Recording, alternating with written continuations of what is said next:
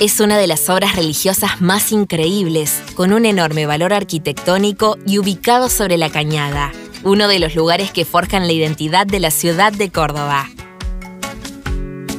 La iglesia Nuestra Señora del Carmen pertenece al convento de los Padres Carmelitas Descalzos, orden nacida en el Monte Carmelo, Palestina, en el siglo XII. A la Argentina llegaron en 1899 y en el 1900 construyeron en Córdoba una pequeña iglesia sobre calle Jujuy, que más tarde mudarían a la actual avenida Figueroa Alcorta. La iglesia y el claustro fueron terminados por el catalán José Montblanche en 1912, y allí se formaron los primeros estudiantes carmelitas que llegaron de Andalucía,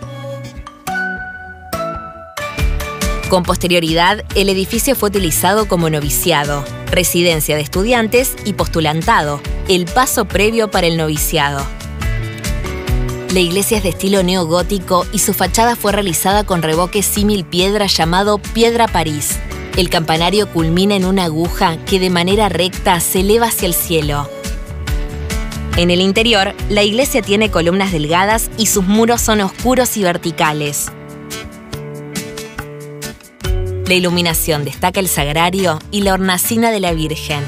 Los retablos son de roble dorado con oro fino, obra de la casa de Juan Majó de Barcelona, y la imagen de la Virgen del Carmen es obra del madrileño Francisco Font.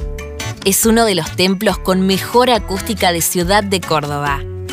Si querés conocer más sobre la historia de los principales templos religiosos de Córdoba, busca la colección completa de podcast de Ciudad de Córdoba.